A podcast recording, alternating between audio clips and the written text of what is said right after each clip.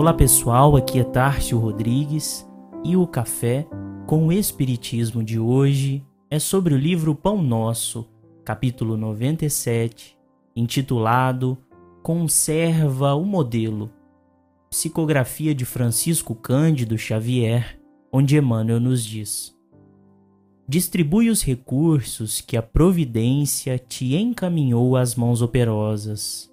Todavia, não te esqueças de que a palavra confortadora ao aflito representa serviço direto de teu coração na sementeira do bem.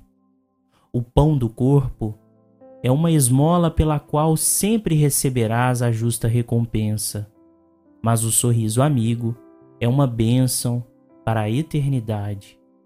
Envia mensageiros ao socorro fraternal. Contudo, não deixes, pelo menos uma vez por outra, de visitar o irmão doente e ouvi-lo em pessoa. A expedição de auxílio é uma gentileza que te angariará simpatia. No entanto, a intervenção direta no amparo ao necessitado conferir-te-á preparação espiritual à frente das próprias lutas. Sobe à tribuna e ensina o caminho redentor aos semelhantes.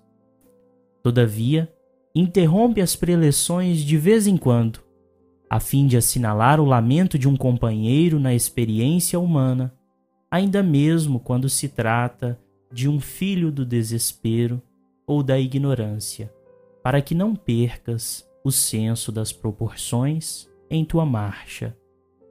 Cultiva as flores do jardim particular de tuas afeições mais queridas. Porque sem o canteiro de experimentação é muito difícil atender a lavoura nobre e intensiva. Mas não fujas sistematicamente à floresta humana, com receio dos vermes e monstros que a povoam, porquanto é imprescindível que te prepares a avançar mais tarde dentro dela. Nos círculos da vida, não ouvides a necessidade do ensinamento gravado em ti mesmo. A reflexão nos propõe a conservação do modelo das sãs palavras, conforme a segunda carta de Paulo a Timóteo, capítulo 1, versículo 13, lembrando da experiência indispensável para aliarmos testemunho e ação em todas as tarefas a que estamos comprometidos. Quando Nicodemos é tomado de grandes preocupações e longos raciocínios acerca de sua destinação futura e decide por buscar Jesus na sombra leve da noite de Jerusalém, o mestre diz ao doutor da lei que não basta o raciocínio frio e a dilatação exclusiva do intelecto mas era indispensável aliar sentimento nas reflexões sobre o reino de Deus.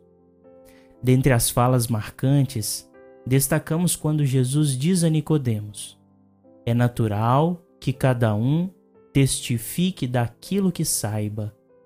Ao que concluímos com muita cautela de que as sãs palavras devem ser aquelas nascidas da experiência real quando lidamos com a revelação divina, ou mesmo aquilo que colhemos pela troca de palavras e impressões com aqueles que estiveram imersos dentro da circunstância onde o ensino tem aplicação real.